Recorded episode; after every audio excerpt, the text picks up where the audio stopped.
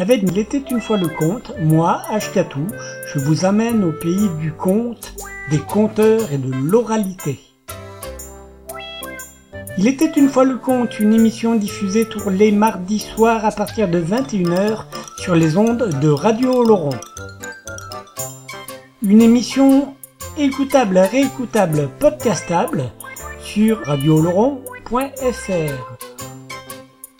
Il était une fois le conte est une émission qui peut aussi s'écouter, se podcaster, se télécharger sur le site il était une fois le compte.wordpress.com.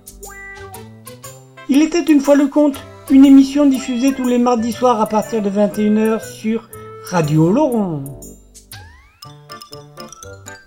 Il était une fois le conte parce que les contes disent toujours la vérité. Enfin, presque. Moi je raconte des histoires, des histoires que vous m'avez contées. Je les compte à ma manière, mais tout seul je peux pas les inventer, car du fond de mon cœur, c'est vous qui parlez. Je suis poète à mes heures, mais surtout c'est de vous écouter parler de tout. Mais tout au long de mes rêves, et chaque fois que je m'arrête à penser, on me parle à l'oreille du courage, de tout ce qu'il faudrait changer. Mais de l'autre, j'entends qu'on préfère rester dans son coin c'est le jour, c'est le temps, c'est dans l'air que c'est qu'on va chanter si on s'y laisse aller? C'est comme l'histoire des nuages, puis du vent qui arrêtait pas de souffler. On m'a dit qu'à l'orage, y a rien que le vent qui pouvait tout faire passer, mais du fond de mon cœur vous entends souffler. Même si le vent peut faire peur, c'est lui qu'il faut chanter. À Saint-Élie Caxton, il y a bien des paroles qui s'envolent. Et il y a encore beaucoup de grand-mères qui restent. Bonjour les gens, bienvenue pour cette nouvelle émission euh, de Il était une fois le conte sur les ondes de Radio Oloron et ailleurs. Euh, pour cette 85e émission, un petit focus, voilà, avec notre partenaire bien sûr, La Grande Oreille, la revue des contes, des conteurs et des arts de la parole et du récit.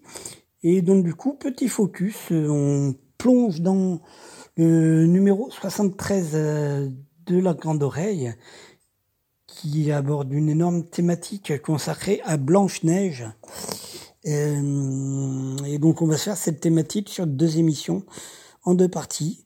Euh, première partie là cette semaine euh, et prochaine partie un peu plus tard. Et donc pour cette 85e édition, donc focus sur Blanche Neige. Et donc qu'est-ce qu'on se fait? Je vous dis tout en vrac comme d'hab et après on s'enchaîne. mélange de contes, de contes, mais aussi d'articles et de réflexions autour de Blanche-Neige et de musique. Voilà. Euh, alors que la semaine prochaine, la prochaine émission, nous verrons plus particulièrement, on, se penchera un petit poil plus sur euh, Blanche-Neige euh, versus Walt Disney, n'est-ce pas? Là, on reste dans du traditionnel et voilà. Et donc, pour les contes, ce sera aussi noir que ce cadre. C'est voilà, par euh, René Diatkine. Voilà, c'est l'article dans la grande oreille. Et c'est lu par moi. Euh, voilà. Après, ce sera Blanche-Neige au soleil. Alors peut-être même, peut-être même que, autant pour moi, non, autant pour moi, autant pour moi. On se démarre avec Blanche-Neige, le conte de Grimm, la version de 1812. Voilà. euh, que je vous lis. Voilà. Que je vous lis. Euh, voilà. Et ensuite, du coup, un, article. Un article, enfin, oui, une analyse. Une analyse par un psychanalyste. Le psychanalyste, c'est René Diatkine, qui, euh, qui, voilà, qui a donné une conférence en 84, euh, voilà, dans laquelle, entre autres, il analyse un peu euh, Blanche-Neige. Donc voilà, donc c'est un court article, un article là-dessus, des de, la conférence qu'il avait donnée à l'époque, dans, du coup, hmm, le numéro 73 de la grande oreille, et donc ça s'appelle Aussi noir que le bois de ce cadre. Voilà. Ensuite, on se fait de la musique. Euh, alors ça sera en deux parties, aussi noir que ce cadre. Il y aura de la musique, ça sera euh, Serve You Well par Greg euh, Zlabzinski. voilà, un petit morceau, 7 minutes. Voilà. Après, on en revient avec la deuxième partie, du coup, de ce bout de conférence par, par René Diatkine. voilà. Aussi noir que le bois de ce cadre. Après, ce sera bien sûr une version nigérienne. Euh, nigérienne de Blanche-Neige. Et donc ça s'appelle euh, Blanche-Neige au soleil. On se clôture ensuite avec euh, avec quoi? Ben avec ben avec Blanche avec Blanche de Bernie Bonvoisin euh, voilà, extrait de la bande originale du film du même nom, du film Blanche. Voilà, voilà. Et puis le générique, ben, c'était toujours Fred Pellerin avec Moi je raconte des histoires. Voilà, si vous êtes conteur, si vous comptez, si vous avez envie de faire partager, ben, n'hésitez pas à contacter, euh, à contacter l'émission, donc soit via le Facebook, le blog, hein, via Radio Laurent. Voilà, n'hésitez pas. Euh, à partager aussi et à dire ce que vous en pensez de cette fabuleuse émission. À bientôt les gens et surtout bonne écoute. Blanche-Neige, conte de Grimm, version 1812. Il y avait une fois, en plein hiver, les flocons tombaient du ciel comme des plumes, une belle reine assise à une fenêtre à cadre en ébène noir. Elle cousait. Et comme elle cousait là, comme ça, et levait la tête vers la neige, elle se piqua le doigt avec l'aiguille et trois gouttes de sang tombèrent dans la neige. Et parce que le rouge dans le blanc était si beau, elle pensa Si seulement j'avais un enfant, si blanc que neige, si rouge que sang et si noir que ce cadre. Et peu après, elle eut une petite fille si blanche que la neige, si rouge que le sang, si noire que l'ébène. C'est pourquoi elle fut appelée Blanche-Neige. La reine était la plus belle de tout le pays et très fière de sa beauté. Elle avait aussi un miroir devant lequel elle se tenait tous les matins et demandait. Miroir, petit miroir au mur, quelle est la femme la plus belle de tout le pays? Et tout le temps, le petit miroir répondait. C'est vous, madame la reine, la plus belle du pays. Et alors qu'elle savait de façon sûre que personne au monde n'était plus belle qu'elle,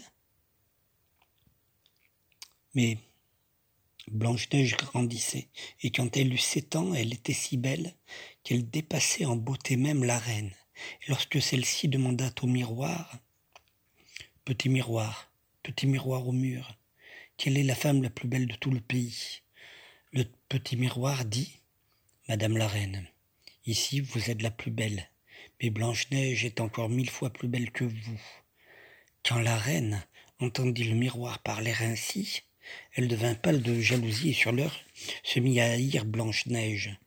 Et quand elle la regardait et pensait que, par sa faute, elle n'était plus la plus belle au monde, cela lui retournait le cœur.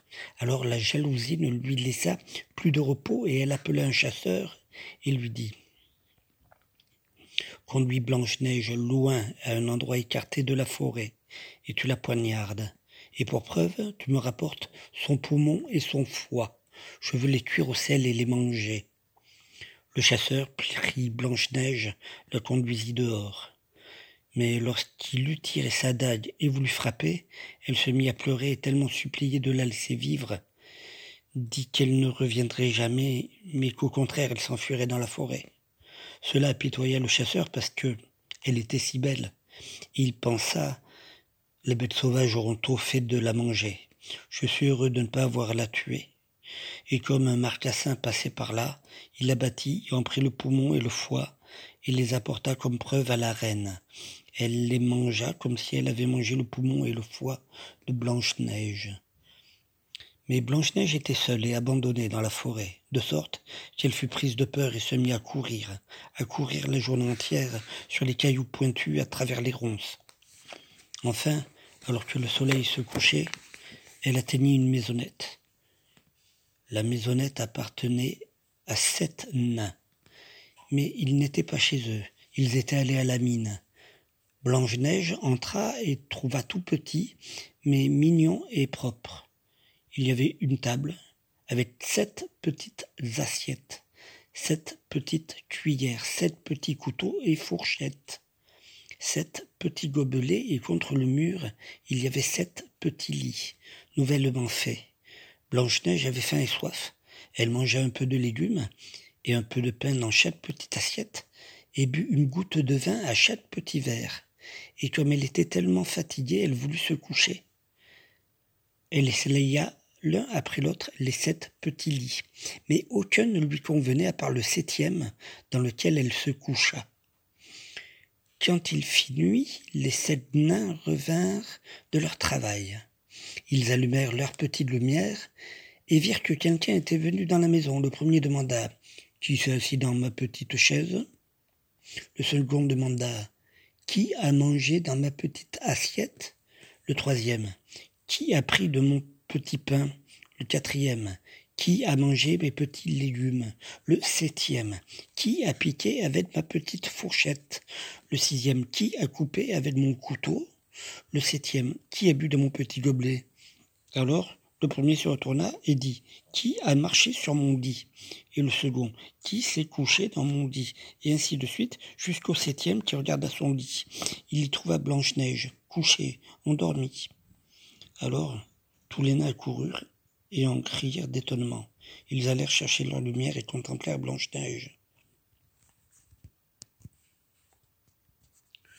Oh mon Dieu, oh mon Dieu, est-ce joli? Ils en éprouvèrent beaucoup de joie, ne la réveillèrent pas, la laissèrent dans le lit, mais le septième dormit auprès de ses compagnons. Une heure chez chacun, et la nuit passa. Lorsque Blanche-Neige se réveilla, ils lui demandèrent qui elle était et comment elle était venue dans leur maison. Alors elle raconta que sa mère avait voulu la tuer, mais que le chasseur lui avait fait grâce de vie, et qu'elle avait couru dans la forêt toute la journée, et qu'enfin elle était arrivée à leur maison. Alors les nains eurent pitié d'elle et dirent Si tu veux bien t'occuper de notre maison et faire la cuisine, la couture, les lits, la lessive et tricoter, et tout tenir bien en ordre et propre, tu peux rester chez nous et rien ne te manquera. Le soir, nous revenons, et il faudra que le repas soit fait. Mais le jour durant, nous sommes à la mine et cherchons de l'or. Alors tu es seul, et garde-toi de la reine, mais ne laisse entrer personne. Mais la reine crut qu'elle était de nouveau la plus belle de tout le pays. Elle se mit devant le miroir et demanda Petit miroir, petit miroir au mur, quelle est la femme la plus belle de tout le pays? Alors le miroir répondit de nouveau Madame la reine, ici vous êtes la plus belle mais Blanche-Neige, par-delà cette montagne est encore mille fois plus belle que vous. Quand la reine entendit cela, elle s'effraya, vit bien qu'elle avait été trompée et que le chasseur n'avait pas tué Blanche-Neige. Mais comme il y avait que les nains dans les sept montagnes, elle sut tout de suite qu'elle s'était réfugiée auprès d'eux, et de nouveau elle se demanda comment elle pourrait la tuer. Car aussi longtemps que le miroir ne lui dirait pas « tu es la plus belle de tout le pays », elle n'aurait pas de repos. Elle ne fut plus sûre de rien ni de personne, se déguisa elle-même en marchande, teignit son visage pour que personne ne la reconnaisse, et s'en alla à la maison des nains. Elle frappa à la porte et s'écria Ouvrez, ouvrez, je suis la vieille marchande qui propose de la bonne marchandise. Blanche-Neige regarda par la fenêtre. Qu'avez-vous à vendre? Des rubans, cher enfant, dit la vieille. Et elle en prit un, tissé de soie jaune, rouge et bleu Le veux-tu celui-là? Oh oui, et elle se dit, cette brave femme, je peux sûrement la laisser entrer, elle est honnête. Et elle déverrouilla la porte et acheta le ruban. Mais comme tu l'as mal mis, dit la vieille, viens, je vais te le mettre mieux. Blanche-Neige se mit devant et elle prit le ruban et serra, et serra si fort que la respiration lui manqua et qu'elle tomba comme morte. Après cela, la reine fut contente et s'en allait. Peu de temps après, il fit nuit et les sept nains rentrèrent et furent bien effrayés de trouver leur chère Blanche-Neige par terre comme morte. Ils la relevèrent ils et virent qu'on l'avait si fortement serrée, ils coupèrent le ruban en deux. Elle respira alors et se remit à vivre. Seule la reine a pu venir. Qui a voulu te prendre la vie. Prends garde et ne laisse entrer personne. Mais la reine regarda son miroir et lui demanda. Petit miroir, petit miroir au mur, qui est, quelle est la femme la plus belle de tout le pays? Alors le miroir répondit de nouveau. Madame la reine, vous êtes la plus belle ici, mais Blanche-Neige, par-delà les sept montagnes, est encore mille fois plus belle que vous. Elle fut si effrayée que son sang lui monta au cœur, et quand elle vit que Blanche-Neige était revenue à la vie, jour et nuit, elle se demanda comment elle pourrait encore la capturer. Elle fabriqua un peigne empoisonné, se déguisa autrement et sortit. Elle frappa à la porte, mais Blanche-Neige lui cria « Je ne dois laisser entrer personne !» Alors la reine sortit le peigne, et lorsque Blanche-Neige le vit étinceler, et que c'était quelqu'un de tout à fait étranger, elle ouvrit tout de même la porte, et lui acheta le peigne. « Viens, je veux te peigner, dit la marchande. Mais à peine eut-elle planté le peigne dans les cheveux de Blanche-Neige, qu'elle tomba et fut morte. Maintenant tu vas rester étendue là, dit la reine, et son cœur se fit léger, et elle retourna chez elle. Mais les nains revinrent à temps virent ce qui était arrivé et retirèrent le peigne des cheveux. Alors Blanche-Neige ouvrit les yeux, reprit vie et promit aux nains de ne plus laisser entrer personne. Mais la reine se mit devant son miroir. Petit miroir, petit miroir au mur, quelle est la femme la plus belle de tout le pays? Le miroir répondit Madame la reine, ici vous êtes la plus belle, mais Blanche-Neige, chez les sept nains, est encore mille fois plus belle que vous. Comme la reine entendit cela de nouveau, elle trembla, vibra de colère. Blanche-Neige doit mourir, et cela dut-il me coûter la vie. Puis, elle alla dans la pièce la plus secrète et personne ne devait être là. Et elle fit une pomme très très empoisonnée. À l'extérieur, elle était belle, aux joues rouges, et chacun qui la voyait en avait envie. Alors la reine se déguisa en paysanne, alla à la maison des nains, frappa à la porte. Blanche-Neige regarda et dit, je ne dois laisser entrer personne, les nains me l'ont interdit sur ma vie. Si vous ne voulez pas, dit la paysanne, je ne peux pas vous y forcer. Mes pommes, je m'en débarrasserai facilement, tenez. Je vous en donne une pour voir. Non, je ne dois pas non plus recevoir quelque chose en cadeau. Les nains ne le veulent pas. Vous avez peur, alors je vais couper la pomme en deux, à manger une moitié, et sa belle joue rouge. Elle est pour toi. Mais la pomme était faite avec un tel art que seule la partie rouge en était empoisonnée. Alors Blanche-Neige vit la paysanne en mangea la moitié, et son désir d'en avoir devint de plus en plus grand. Alors elle se fit donner l'autre moitié par la fenêtre, et mordit. À peine en eut-elle une moitié dans la bouche qu'elle tomba par terre. Mais la reine fut contente et demanda au miroir, Petit miroir, petit miroir au mur, quelle est la femme la plus belle de tout le pays? Alors elle répondit, C'est vous, madame la reine, qui êtes la femme la plus belle du pays. Maintenant, j'ai la paix, dit-elle, car je suis de nouveau la plus belle dans tout le pays, et Blanche-Neige, cette fois, restera bien morte. Les petits nains rentrèrent le soir. Des mines à la maison, or, la chère Blanche-Neige était sur le sol, elle était morte. Ils la délacèrent et regardèrent s'il n'y avait pas du poison dans ses cheveux. Rien n'y fit. Ils ne purent la faire revivre. Ils la mirent sur une civière, s'y mirent tous les sept contre, pleurèrent et pleurèrent, trois jours durant. Puis ils voulurent l'enterrer, mais ils virent qu'elle était encore fraîche et n'avait pas du tout l'air d'une morte, et qu'elle avait encore ses belles joues rouges. Alors ils firent faire un cercueil de verre, l'y de sorte qu'on puisse bien la voir, et écrivirent ainsi en lettres d'or son nom et son origine dessus, et l'un d'eux garda et resta chaque jour à la maison pour la garder. Ainsi Blanche-Neige reposa longtemps, longtemps dans le cercueil, ne se décomposa pas, et était blanche comme neige, et si elle avait pu ouvrir les yeux, ils auraient été noirs comme l'ébène, car elle était étendue là, comme si elle dormait. Une fois, un jeune prince vint à la maison des nains et voulut y passer la nuit. Et comme il entra dans la chambre et vit Blanche-Neige couchée sur laquelle les petites lumières jetaient leurs éclats, il ne put se rassasier de sa vue. Et lut l'inscription, et vite c'était une fille de roi. Alors, alors, euh, il pria les nains de lui vendre le cercueil avec Blanche-Neige dedans. Mais ils ne voulurent pas pour tout l'or du monde. Alors, il les pria de lui en faire cadeau. Il ne pouvait pas vivre sans la voir. Il voulait la vénérer, l'honorer comme ce qu'il y avait de plus cher au monde. Alors les nains le prirent, en pitié et lui firent cadeau du cercueil. Mais le prince le fit porter dans son château. Dans son château. Il restait assis toute la journée auprès et ne pouvait en détourner les yeux.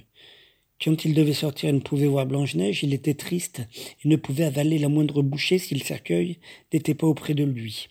Mais les serviteurs qui devaient sans cesse porter le cercueil étaient fâchés. L'un d'eux, une fois, ouvrit le cercueil et souleva Blanche-Neige et dit, à cause de cette fille morte, nous nous persécute la journée durant. Et d'une main, lui donna un coup dans le dos. Alors le vilain trognon de pomme, dans lequel elle avait mordu, sortit de la gorge et Blanche-Neige était de nouveau vivante. Alors elle a lâché le prince, qui, à force de joie, ne savait que faire de voir sa chère Blanche-Neige vivante. Ils s'assirent ensemble et mangèrent dans la joie. Le mariage fut organisé le jour suivant et la mère impie de Blanche-Neige fut elle aussi invitée. Lorsque le matin elle se mit devant son miroir et dit Petit miroir, petit miroir au mur, quelle est la femme la plus belle de tout le pays? Alors elle répondit Madame la reine, ici vous êtes la plus belle, mais la jeune reine est mille fois plus belle que vous. Lorsqu'elle entendit cela, elle fut terrifiée et eut peur, si peur qu'elle ne put rien dire. Pourtant, la jalousie la poussa à voir le mariage de la jeune reine, et lorsqu'elle arriva, elle vit que c'était Blanche-Neige. Dans le feu, on avait porté au rouge des pantoufles de verre, de fer, qu'elle dut mettre et danser avec, et ses pieds furent affreusement brûlés, et elle dut danser jusqu'à se danser mort. Voilà. Donc ça, c'est la version de 1870.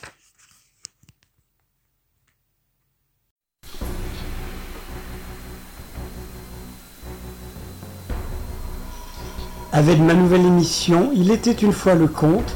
Moi, Ashkatou, je vous emmène à la découverte des contes, des conteurs et de l'oralité tous les mardis à partir de 21h. Il était une fois le conte, une émission pour rêver, découvrir, s'instruire. Parce que les contes disent toujours la vérité. Enfin, presque. Il était une fois le conte une émission réécoutable sur Radio Oloron, podcastable et réécoutable sur radiooloron.fr ou sur le site de l'émission Il était une fois le compte.wordpress.com. Une émission diffusée tous les mardis à partir de 21h sur les ondes de Radio Oloron. Écoutez, il était une fois le conte. Moi je raconte des histoires des histoires que vous m'avez contées. Aussi noir que le bois de ce cadre. Lorsque le psychanalyste euh, René Diatkine écoute La Blanche-Neige des frères Grimm, c'est pour lui une redécouverte. La conférence qu'il donne à l'âge d'or de France en 1984 présente et livre les clés de l'un des contes les plus célèbres, Estrée. Une reine, au beau milieu de l'hiver, coud à sa fenêtre encadrée d'ébène noire. Elle se pique le doigt, et trois gouttes de sang tombent dans la neige. Le rouge était si joli à voir sur la neige blanche que la reine fait ce vœu étrange. Oh, puisqu'y-je avoir une enfant aussi blanche que la neige, aussi rouge que le sang, aussi noire que le bois de ce cadre le troisième terme du vœu, dans sa dimension funèbre, est mis à l'arrière-plan pour quelques instants. C'est la Blanche-Neige de notre enfance qui naît peu après. Il sera dit plus loin que ses cheveux sont noirs comme l'ébène. Mais la mort ne s'éloigne pas. La reine meurt à la naissance de l'enfant. Bref, interlude, où en une seule ligne, il est dit qu'un an plus tard, le roi prit une autre femme. C'est la seule action du père racontée dans le texte. Action essentielle pour le développement de l'histoire. Et la première des trois références paternelles qui servent d'articulation au conte. La nouvelle reine est très belle, mais sa beauté n'est guère accompagnée de vertu. Elle est fière et hautaine, dit le texte, ce qui laisse à penser que la mère de Blanche-Neige était modeste et aimable. Précisément, parce qu'on n'en dit rien. La nouvelle reine doit être la plus belle du royaume. Apparemment, elle n'aime qu'elle-même. Son seul interlocuteur est le miroir magique qui lui reflète son image et dit toujours la vérité. Il ne se trompera qu'une seule fois et dans cette erreur se révèle un aspect de son pouvoir magique, liant le narcissisme de la marâtre à ses vœux de mort. Le drame éclate quand l'héroïne atteint l'âge de sept ans. Le miroir la trouve plus belle que la reine, mais ne change pas de maîtresse pour autant. Mille fois plus belle. Le lecteur, sensible à la beauté du texte des frères Grimm, merveilleusement traduit en français par Marthe Robert, comprend immédiatement que dans le domaine de la rivalité, aucune nuance n'est recevable. Si l'enfant est devenu plus belle que sa marâtre, la troisième mention du vœu de la mère doit une nouvelle fois se réaliser et l'une des deux doit mourir. De nouvelles couleurs disparaissent, ou apparaissent plutôt, couleurs de cadavre, la reine prit peur et devient jaune et verte de jalousie. Sa haine, grandissant comme une mauvaise herbe, ne la laissa en repos ni le jour ni la nuit. Et c'est la première tentative de meurtre, l'ordre donné aux chasseurs et l'aventure dans la forêt. Le lecteur découvre alors que l'héroïne a le pouvoir de défier la mort. Le blanc de la neige tient en respect le funèbre noir. Comme elle était si jolie. Le chasseur ne la tue pas tout en supposant assez lâchement que les bêtes sauvages se chargeront bien de cette besogne. Mais celles-ci s'écartent sur son passage et ne lui font aucun mal, tandis que la marâtre croit s'approprier la force de vie de l'enfant et faire un repas cannibalique en dévorant les entrailles d'un jeune marcassin. Arrivée de Blanche-Neige à la tombée de la nuit dans la maison des sept nains, au-delà des sept montagnes. Dans le texte des frères Grimm, rien ne les individualise. Mais ce n'est que dans le septième lit que l'héroïne peut trouver le repos et s'endormir. Arrivé des sept nains, ô oh mon Dieu, que cet enfant est donc belle, et leur joie fut si grande qu'ils ne l'éveillèrent pas. Si le souhait de la mère est ambigu, si la beauté du second avatar de l'image maternelle est mortelle, celle de Blanche-Neige est, comme l'annonce de la bonne nouvelle, de la victoire de la lumière sur les ténèbres, de la vie sur la mort. Le matin venu, notre héroïne s'explique et l'ambivalence reprend ses droits. Elle raconte que sa marâtre avait voulu la faire tuer. Petite phrase qui complète le dialogue, plus que réduit dans le texte avec le chasseur. Si, grâce à son miroir magique, la marâtre sait que l'enfant constitue un danger mortel pour elle, l'enfant sait que sa marâtre sait et ne s'étonne pas de ce conflit mortel. Il devient alors euh, clair quel est le sujet des désirs de mort à l'égard de l'image maternelle, bien que le récit en fasse une innocente victime Suivent trois épisodes d'une étonnante beauté dramatique. Tous trois commencent de la même façon par le même dialogue entre la reine et le miroir. Leur développement est construit sur le même mode, mais à chaque reprise, le ton devient plus dramatique. L'objet plus magique est tiré du plus profond de la méchanceté maternelle. C'est d'abord le lacet, puis le peigne empoisonné. La troisième fois, elle alla chercher dans une chambre secrète et solitaire où personne n'entrait jamais pour fabriquer la pomme empoisonnée blanche et rouge. Le rappel de ces deux couleurs prélude la fin tragique du conte, sa première fin. Chaque tentation de la marâtre réveille un désir chez l'héroïne, et ce désir s'accompagne de méconnaissance, procédé auquel l'art du XVIIIe siècle nous a familiarisés. Bien que les nains est immédiatement prévenu du danger, bien que la reine n'ait pas tellement varié ses déguisements et se doit par trois fois présenter à peu de choses près avec le même discours, l'héroïne ne la reconnaît jamais. Cette invraisemblance apparence donne au texte sa vérité, qui ne s'est pas plusieurs fois convaincu que l'occasion présente de réaliser un désir est radicalement différente des expériences décevantes ou cruelles qui se sont répétées dans sa vie. Si la force mystérieuse de survie et l'opiniâtreté des sept nains sont par deux fois plus fortes que la mort, à la troisième reprise, l'héroïne paraît bien morte. La tension dramatique est intense. Même le miroir qui dit toujours vrai annonce à la reine qu'elle n'a plus de rival. Les sept nains pleurent trois jours. Mais voici que la force mystérieuse de la blanche héroïne se manifeste à nouveau. Elle reste aussi fraîche qu'une personne vivante, et elle avait toujours ses belles joues rouges. Et les nains ne peuvent la mettre dans la terre noire. C'est l'histoire du cercueil de verre, dans lequel elle restait toujours blanche comme neige, rouge comme sang et noire comme de cheveux comme bois d'ébène. Avec la référence au signe de sainteté de la chrétienté, c'est toujours au combat de la vie et de la mort que renvoie la symbolique des couleurs. Les nains ayant refusé de réaliser le troisième terme du souhait de la mère. Et voilà qu'à nouveau Blanche-Neige a un père. Sous son nom, il est écrit qu'elle est fille de roi. Trois oiseaux viennent la pleurer, oiseaux magiques, familiers au conte de Grimm, une chouette, un corbeau et enfin une petite colombe.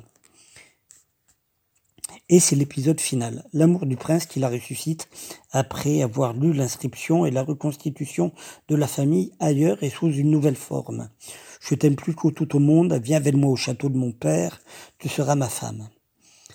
Il n'y a plus d'autre reine que l'héroïne, et la marâtre n'a plus qu'à mourir dans sa danse finale, les mules de fer rouge aux pieds. C'est une histoire ancienne aux multiples versions qui reprend un thème traité avec de nombreuses variantes. La version des frères Grimm est une des plus récentes, telle qu'elle a été recueillie au début du XIXe siècle. Sous cette forme, c'est un conte demandé et recommandé par les enfants, redemandé par les enfants les plus différents les uns les autres, y compris par les jeunes parisiens, quelle que soit leur culture originaire et leur commerce avec la langue écrite. Les adultes ne sont pas insensibles à la poésie du texte. Invités par un groupe d'orthophonistes de la région parisienne et de bibliothécaires pour enfants à une discussion sur les contes, j'entends au début de la réunion une conteuse. La conteuse était Evelyne Sévin qui a contribué à ce numéro avec du côté de Disney. Euh, dont au numéro du coup d'où est issu l'article que je vous lis hein, de la grande oreille. Voilà et du coup du côté de Disney, on se le verra euh, pour la prochaine émission. Voilà, voilà, voilà. Donc cette conteuse, dont l'orateur entend la conteuse dire avec grand talent ce texte que nous avions tous tous relus et que nous avions cru bien connaître. L'interprétation fut si belle que toute l'assistance découvrit le texte comme on découvre une musique souvent entendue quand elle est jouée par un grand interprète. Comment comprendre l'intérêt des enfants, l'émotion des adultes? L'un et l'autre assurent la pérennité du texte. Si nous pouvons avancer dans l'étude des deux questions, nous éclairerons probablement un aspect non négligeable des relations de l'enfant avec l'écrit. Blanche-Neige est composée avec la rigueur d'une œuvre musicale classique. Il commence par l'exposé de la situation initiale, encore que, dès le début, l'art de l'implicite laisse des données essentielles au gré de l'imagination ou de l'angoisse du lecteur.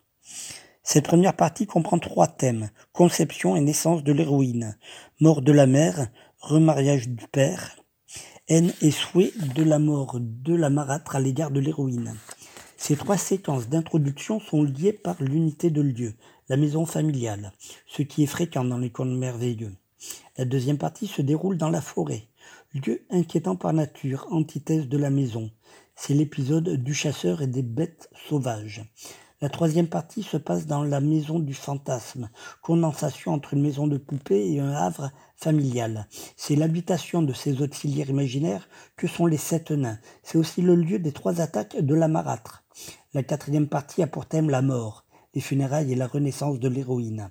Enfin, le final contient la reprise du thème initial. L'héroïne retrouve une maison reconstituée dans une maison intacte. Cette ordonnance rigoureuse du texte est associée, pardon, et indissociable de l'effet qu'il produit sur les enfants. Les plus dépourvus de transmission culturelle familiale y sont aussi sensibles que les enfants plus favorisés.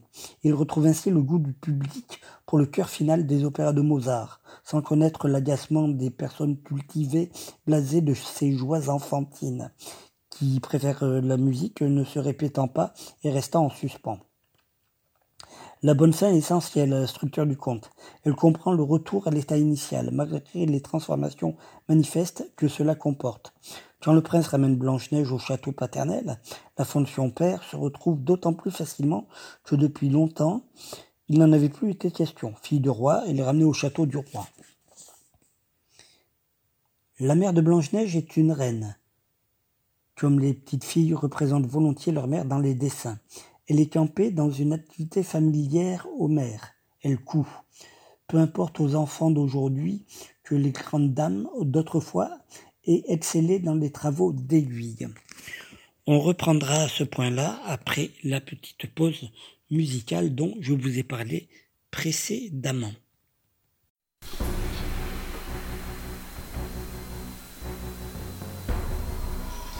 Avec ma nouvelle émission Il était une fois le conte, moi, Ashkatou, je vous emmène à la découverte des contes, des conteurs et de l'oralité tous les mardis à partir de 21h.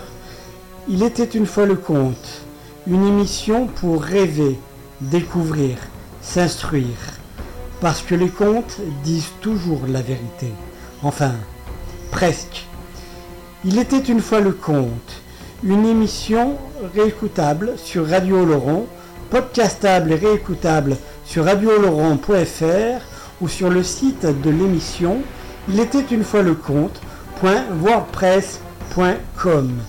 Une émission diffusée tous les mardis à partir de 21h sur les ondes de Radio Oloron. Écoutez, il était une fois le conte. Moi je raconte des histoires, des histoires que vous m'avez contées.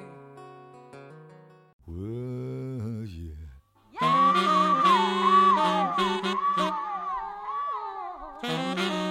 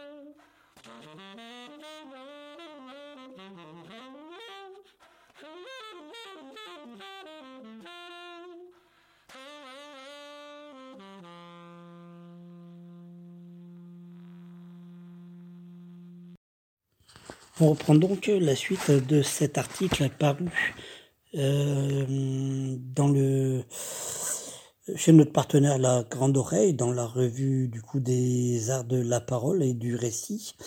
Euh, la Grande Oreille du coup de mai 2018 qui était consacré à Blanche-Neige, euh, le numéro 73, euh, voilà, de La Grande Oreille, notre partenaire. Et donc cet article s'appelle Aussi noir que le bois de ce cadre Et c'est voilà, c'est un petit extrait du psychanalyste, euh, voilà, un petit, un petit article du psychanalyste René Diatkine. Voilà. Il a donné une conférence à l'âge d'or de France en 1984. Et, et voilà, donc c'est des extraits de ce qu'il a dit lors de cette conférence. Euh, on reprend. La mère de Blanche-Neige est une reine. Comme les petites filles représentent volontiers leur mère dans les dessins. Elle est campée dans une activité familière aux mères. Elle coud, peu importe, aux enfants d'aujourd'hui que les grandes dames d'autrefois, et tête scellée dans les travaux d'aiguille. La première image de mère est amour et humilité. Excusez-moi, un peu de café. Voilà.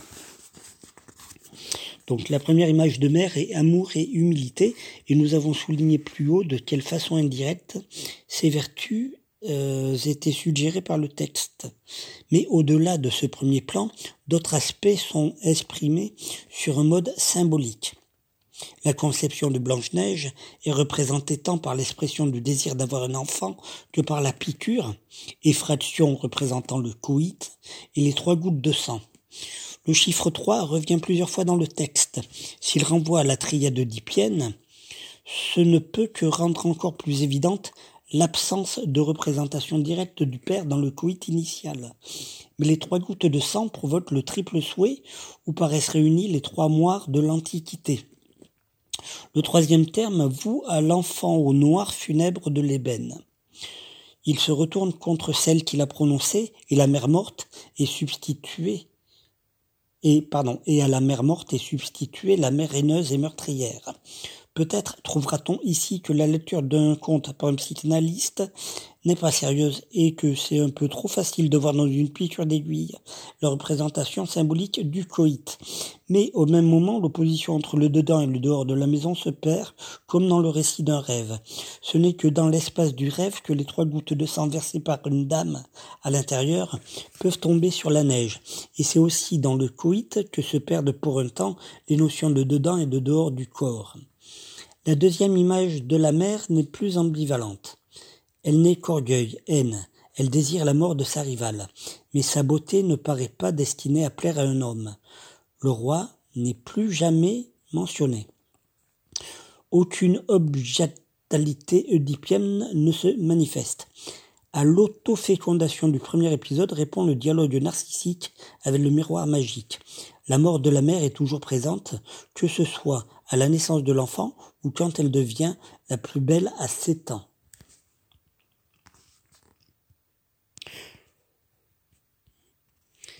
La figure paternelle est étonnamment discrète, en dehors du bref interlude cité plus haut. Et pourtant, le père joue un rôle privilégié, indiqué par cette discrétion même. Marthe Robert fait remarquer la présence, pardon, la fréquence du procédé dans les contes de Grimm. Le royaume du conte n'est pas autre chose que l'univers familial bien clos et bien délimité où se joue le drame premier de l'homme. Le roi de ce royaume, il n'en faut pas douter, c'est un époux et un père, rien d'autre, du moins tel qu'il nous est présenté. Et elle ajoute, le conte se borne à l'introduire par la formule traditionnelle Il était une fois un roi, puis ajoutant aussitôt qu'il avait un fils. Il oublie sur le champ et s'attache aux aventures du fils jusqu'à la fin où il ne se souvient de lui que pour la réconciliation dernière. Il n'en va d'ailleurs pas autrement quand le roi est remplacé par un homme quelconque. L'absence du père dans Blanche-Neige est encore plus impressionnante. Contrairement au récit où l'on suit les aventures du héros à travers le monde, ici une partie importante de l'action se passe à la maison, dans d'autres contes plus réalistes. La marâtre profite de l'absence momentanée du père pour réaliser ses noirs dessins. Le père de Cendrillon ne la défend guère, mais dans la version des frères Grimm, c'est lui qui rapporte la branche de noisetier dont la fonction est essentielle dans le conte.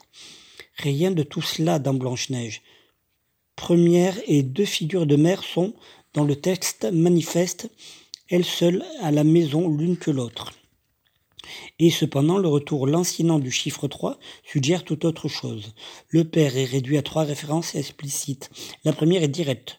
Un an après la mort de Blanche-Neige, il se remarie et Marthe Robert fait remarquer que dans ses contes, c'est sa fonction principale. Le père ou le roi ne saurait rester sans femme. Le remariage renvoie à une représentation de choses une représentation de choses. Les deux autres références sont de pures représentations de mots. Une inscription sur le cercueil rappelle que l'héroïne est fille de roi et la demande en mariage. Viens avec moi au château de mon père, tu seras ma femme. Blanche-Neige réalise le désir, réalise le désir inconscient le plus angoissant de l'enfance, angoisse qui persiste durant toute la vie. Sa mère est éliminée sous ces deux formes. L'héroïne devient épouse et rentre. Seule femme dans la maison du roi. Il n'est jamais dit que le père soit objet de désir. Seuls les hommes sont ici, ont ici des désirs actifs dans le registre objectif génital.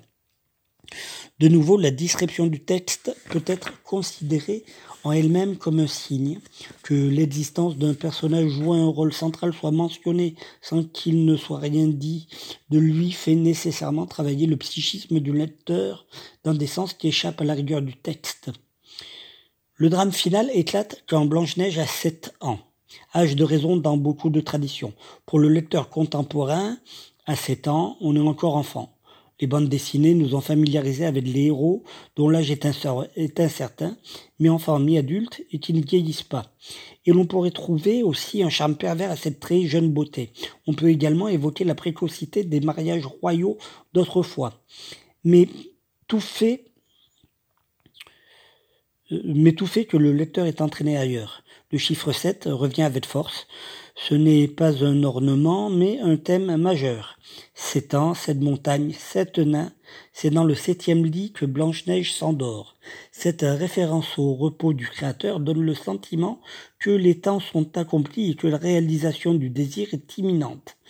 Impression soulignée par la joie des nains devant la beauté de l'héroïne. Les événements s'enchaînent sans relâche jusqu'à l'épisode de la pomme.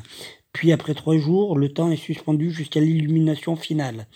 Le terrain souterrain des nains, chaque jour de la semaine, le travail ménager qu'il propose à l'héroïne évoque au contraire le temps qui n'en finit pas de s'écouler tout au long de l'interminable enfance.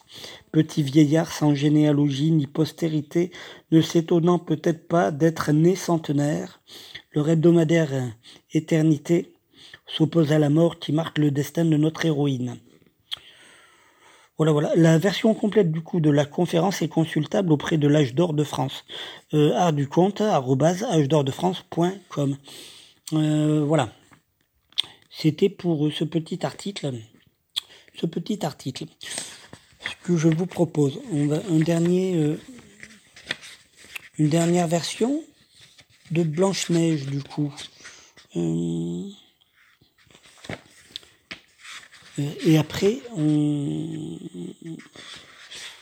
on s'intéressera. Euh, puis après, c'est tout. Puis après, on prend le truc. Voilà. Puis on se retrouvera la semaine prochaine pour, du coup, approfondir un peu ces histoires de nains et puis, euh, et puis ces histoires de, de, de Disney. Hein, de Disney. Du côté de Walt Disney. Bon, peut-être pas. Quoi qu'il en soit, aussi un conte du Niger. Voilà. Voilà, voilà.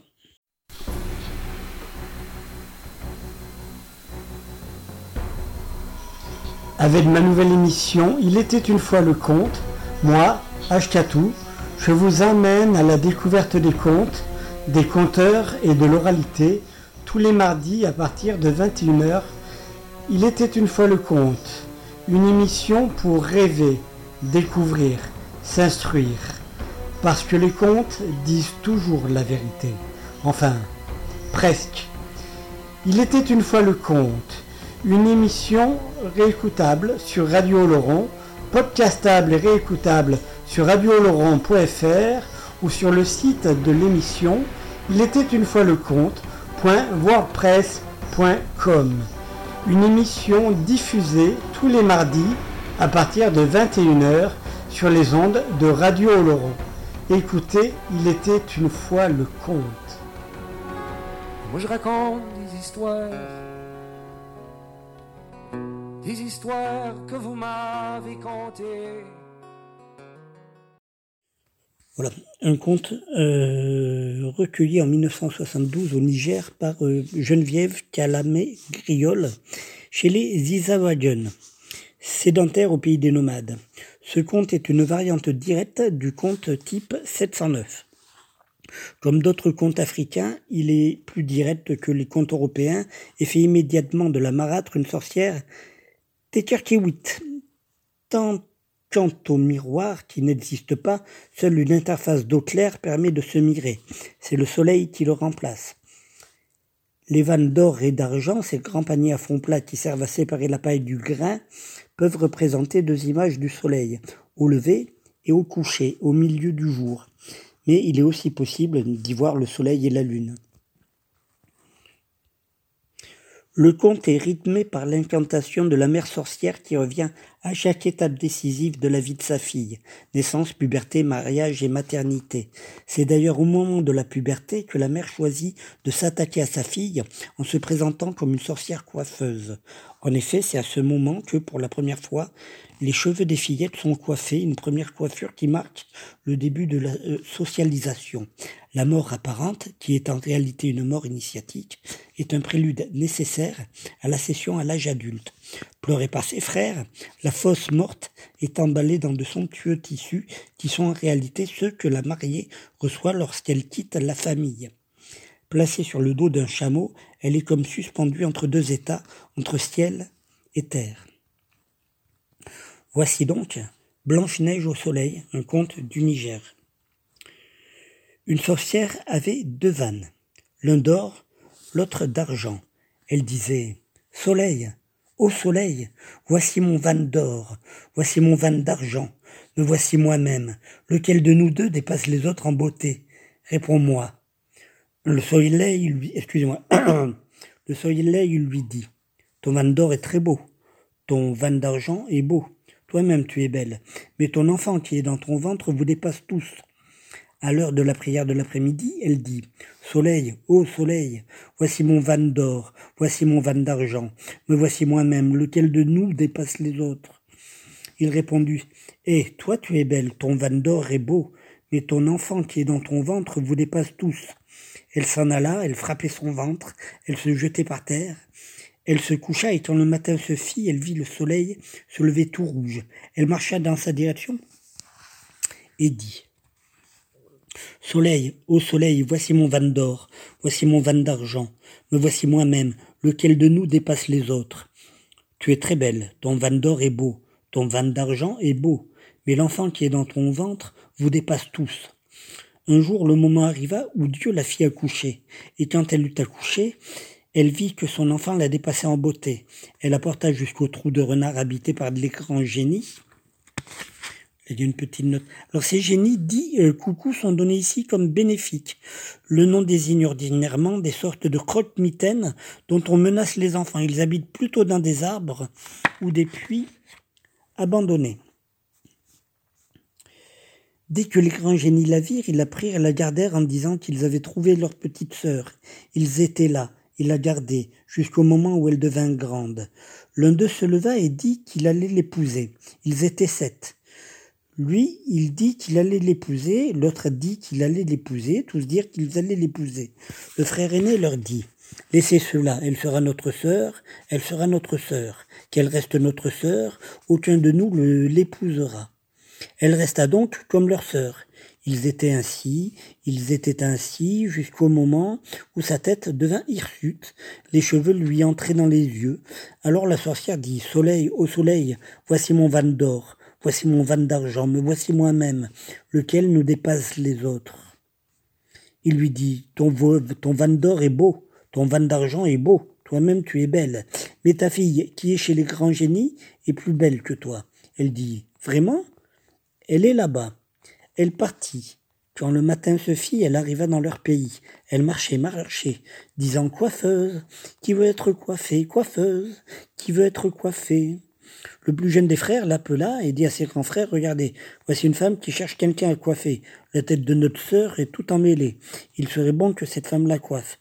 Elle la coiffa, Puis lorsqu'elle eut fini de la coiffer, elle enfonça dans sa tête le petit couteau à coiffer. Là aussi, une petite note sur ce petit couteau à coiffer. C'est un petit couteau à lame non tranchante qui sert à séparer les cheveux pour faire les tresses. Le matériel de la coiffeuse se compose en outre d'un peigne fin aux dents serrées et de beurre pour enduire les tresses. Elle l'enfonça jusqu'au sommet de sa tête. Eux, n'étaient pas là. Quand ils revinrent, ils trouvèrent leur sœur évanouie, morte. Ils pleurèrent toutes leurs larmes. Puis ils allèrent chercher tout ce qu'on peut trouver au monde. Ils apportèrent des couvertures, ils l'enroulèrent dedans avec des tissus d'indigo brillant et de la ganse pentade. Alors la ganse pintade est ainsi appelée à cause de ses fines rayures noires et blanches, évoquant le plumage de la pintade. Elle sert aux parures de luxe, comme le tissu du même nom. Ils l'enroulèrent bien, puis ils allèrent mettre ces couvertures dans un palanquin sur un chameau. Ils l'ajustèrent. Ils appelèrent un captif et lui dirent de faire sortir le chameau du campement, puis quand ils arriveraient dans la brousse, de le laisser partir. Bon, dirent-ils au chameau, qui s'appelait Aumoneuil, je te laisse prendre que par celui qui dira Aumoneuil. Aumoneuil partit. Il marcha très longtemps dans la brousse, jusqu'au moment où il arriva près d'un forgeron qui abattait un arbre. Un éclat de bras frappa son œil et il s'exclama Ô mon œil Le chameau courut lui présenter sa tête. Le forgeron était là et dit moi, ces bagages qui sont sur ce chameau, je ne peux pas me les approprier. Je peux seulement les apporter au chef. Il les apporta au chef, qui les fit décharger et mettre à l'intérieur de la maison. Le chameau s'en alla de son côté. Le chef étant, était ainsi. Il était ainsi. Sa petite fille, qui s'appelait Fatima, vit ses couvertures et elles lui plurent. Elles y allaient toujours, elles se mettaient dedans jusqu'au jour où Dieu les fit se rencontrer. Elle déroula les vêtements, elle les déroula jusqu'au bout. Elle souleva la jeune femme dans ses bras. Elle la fit s'asseoir. Sa main toucha l'endroit de sa tête où était plantée cette chose. Elle l'arracha. La jeune fille s'assit et se mit à s'amuser avec elle. La petite alla chercher le jeu des cailloux. Elles placèrent les pions et se mirent à jouer. À jouer. Donc le jeu de cailloux, en gros, c'est un jeu de calcul. Wari en Tazawak très répandu chez les nomades et les sédentaires et comportant des cases qui sont simplement creusées dans le sol. Les hommes y jouent sur la place publique, les femmes à l'intérieur des maisons. Voilà. C'est un peu, c'est un peu la voilée, quoi. Il fait un peu penser. Voilà. Et à la fin du jeu, elle remit la jeune fille dans ses couvertures. Le lendemain, elle revint et elle y resta longtemps. Son père la guettait. Il dit à son entourage, Fatima me manque ces jours-ci. Je ne vois pas ses allées et venues. Elle lui répondit une captive Fatima, je l'ai vu entrer dans cette case où ils ont mis les bagages. Va l'appeler. La captive la trouve en train de jouer avec la jeune fille. La petite revint, son père lui dit, Toi, je ne t'ai pas vu. Moi, je joue avec une jeune fille. Elle est belle, belle, papa. Comment? Où est cette femme? Est-ce qu'elle peut dépasser ta, est-ce qu'elle prétend dépasser ta mère en beauté? Elle la dépasse? Il dit à ceux de son entourage d'aller la regarder. Chacun revenait lui dire Chef, cette jeune fille dépasse en beauté la mère de Fatima. Il la lui ménageait, il la lui menèrent et il déclara qu'il allait l'épouser. Où sont tes parents? Je ne sais pas où sont mes parents pour qu'ils reçoivent ma dot. Mais va, épouse-moi. Il l'épousa, et ils eurent une fille. Ils restèrent ainsi. Un jour, les captives partirent au puits. Parmi elles, il y avait une jeune fille qui portait l'enfant sur son dos. Quand elles furent au puits, les grands génies virent cette petite fille. Grand Dieu, regardez notre sœur. Si notre sœur n'avait pas grandi, on dirait que c'est elle. Mais c'est vrai qu'elle est notre petite sœur et qu'elle a été perdue quand elle était encore petite. Si elle n'était pas perdue. L'un d'eux dit, Eh, la petite captive lui dit Cet enfant-là, c'est votre sœur qui l'a enfanté. Quand elle est arrivée ici, elle est enveloppée dans des couvertures sur un chameau. Un forgeron l'a ramassée. Il a dit au chef qu'il ne pouvait pas garder cela pour lui, que c'était seulement pour lui. Le chef. Le chef l'a gardée, il l'a épousée, et il lui dit Montre-nous le chemin. Ils allèrent et s'arrêtèrent à la porte de la maison. Le chef demanda Qu'est-ce que c'est? Le captif lui dit Cet homme-là dit que l'enfant que je porte ressemble à leur sœur. Peut-être que c'est leur sœur qui l'a enfanté. Je leur ai dit que celle qui l'a enfanté est arrivée sur un chameau, dans un palanquin. enroulée dans des couvertures. C'est la fille, c'est ta fille qui l'a trouvée. Elle jouait avec elle et elle poussait des cris de joie. Alors le chef l'épousa pour de bon. Elle qui avait eu cet enfant, il dit au génie, c'est bien votre sœur? Oui. Bon, je vais vous payer la dot. Non, nous ne soucions pas de la dot. Nous te remercions puisque c'est notre sœur, nous pensions qu'elle était morte. Maintenant, voici ce que nous voulons faire. Tu enverras des gens. Tu enverras tes gens. Et nous t'enverrons en retour des cadeaux pour notre sœur et son enfant, ce que nous possédons dans ce monde. Toi, tu ne le possèdes pas. Ils partirent et lui renvoyèrent des chameaux, des vaches, des captifs, des captives, du blé, du riz, du miel, tout ce qui existe au monde. Les envoyés du chef revinrent. Le chef est assis là. Il a épousé sa femme. Les génies sont partis de leur côté. La sorcière se leva et prit ses vents. Elle les tendit vers le ciel en disant Voici mon vent d'or, voici mon vent d'argent, me voici moi-même, lequel de nous dépasse les autres? Ah, une telle, ton vent d'or est beau, ton vin d'argent est beau, toi-même tu es belle, mais ta fille dans la maison du chef te dépasse. Elle se coucha. Quand le matin se fit, elle se mit en marche. Elle passait dans des villages. Coiffeuse qui veut te coiffer, coiffeuse qui veut te coiffer. Enfin, elle arriva au pays du chef. Elle disait Coiffeuse qui veut te coiffer. Le chef dit Je crois que ma femme veut être coiffée. Il prévint sa femme et lui dit Je prends cette coiffeuse qui est venue, elle va te coiffer. Non, maintenant c'est la nuit, que la coiffeuse attende jusqu'à demain pour me coiffer. La coiffeuse s'en alla et la jeune femme fit demander au chef de lui donner des captifs pour creuser un puits. Quand le puits fut creusé et que le matin se fit, les captives lui préparèrent le beurre pour ses tresses, son petit couteau à coiffer et son peigne. Sur l'ouverture du puits, ils étalèrent une natte. Puis ils recouvrirent avec du sable fin les bords de la natte. Tu sais que sans cela, le vent aurait soulevé la natte.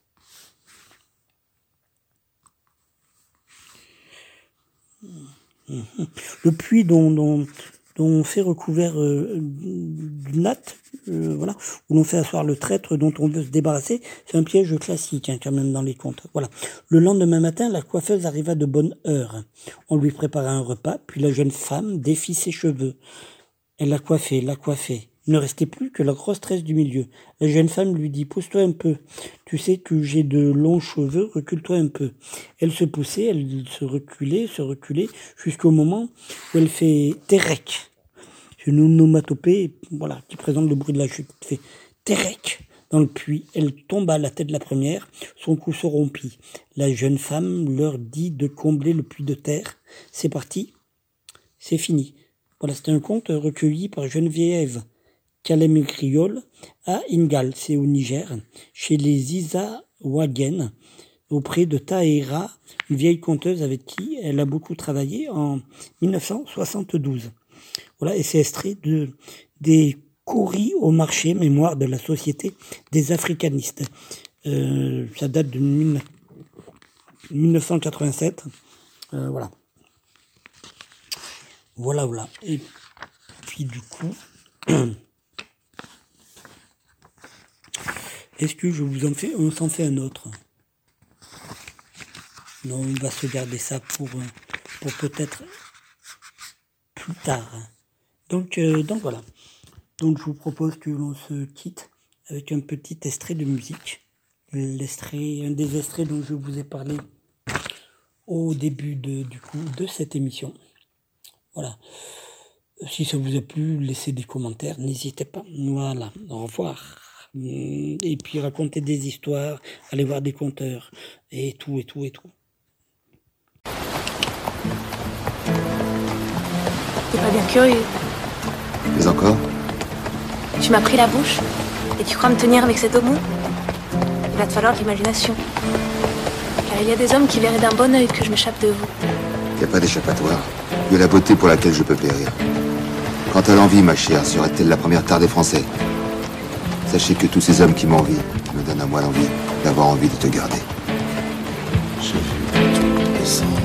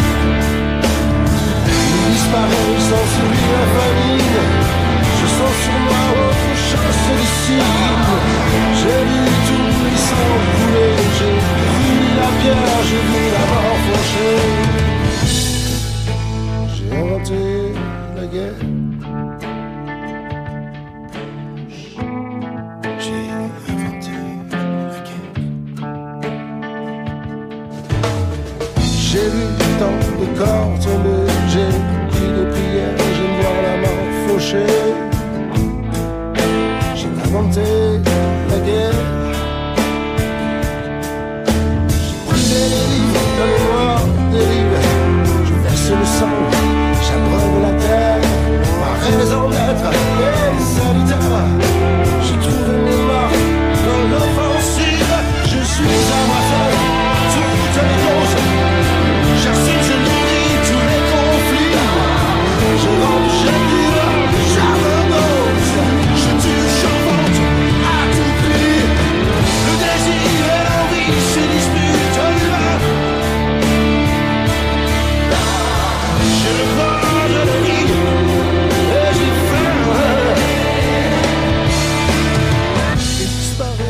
sourit la famille.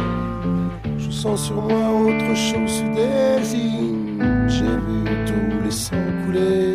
J'ai des prières, j'aime voir la mort fauchée. J'ai inventé la guerre.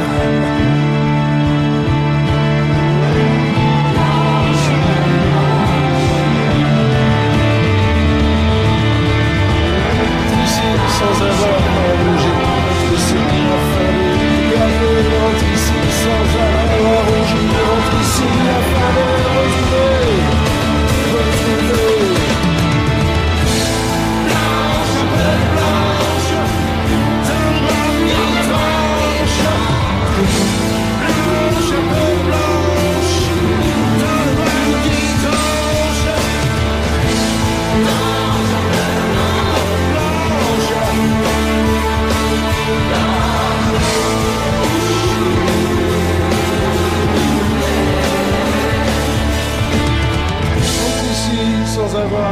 agitando-se, falei.